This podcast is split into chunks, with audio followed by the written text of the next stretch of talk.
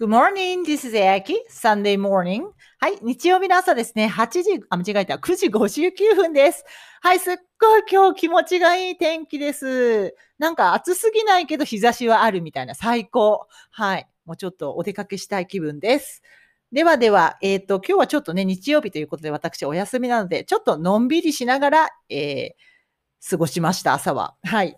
で、えっ、と、音読は今100回やったところです。えー今日は新しい、え素材をオーバーラッピングしました。まあ、初めての素材なので、まず和訳を読んで、ふーん、こんな話なんだと思って、えわからない文法とか、一応文の並びとかをちょっと、あの、確認をして、うん、これどういう構造だみたいな一応確認をして、そして、えっ、と、オーバーラッピングやったんですけどね。うん。はい。オーバーラッピングね、やっぱ100回ぐらいやると最後の方って口が自然と動くので気持ちよくなるんですよね。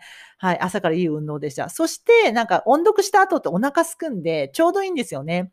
なんかご朝ごはんもお腹が空いたな、ぐーってなったな、ぐらいで食べるのが一番、まあなんか、あの、一応健康的にはいいらしいんですよ。なんかお腹空いてない時にご飯食べるので、なんかあんま良くないってなんかちょっと聞いたことがあるので、まあ、ちょうどグーってなって、お腹空いたなって思って食べる感じですね。はい。ということで、ということで今から食べるんですけど。はい。では今日の単語なんですが、今日はですね、I'm proud of you っていう表現ですね。I'm proud of you. proud ってこれですね、もう I'm proud of you で覚えちゃった方が早いんですけど、I'm proud of you で相手を褒めるときに使うんですね。すごいねとかよかったねとか私も嬉しいみたいな意味なんですね。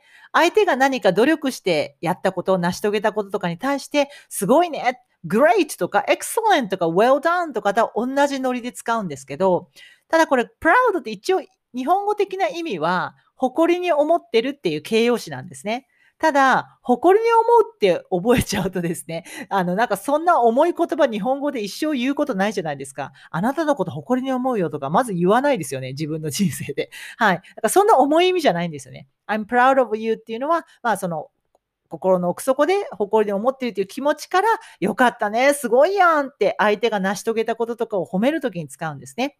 もちろん great とか excellent とかでもいいんですよ。いいんですけど、I'm proud of you ってちゃんとしたこう文章だし、主語が自分じゃないですか。だから私もそのあなたが成し遂げたことに対して嬉しいと思ってるよっていう感覚が出ますね。はい。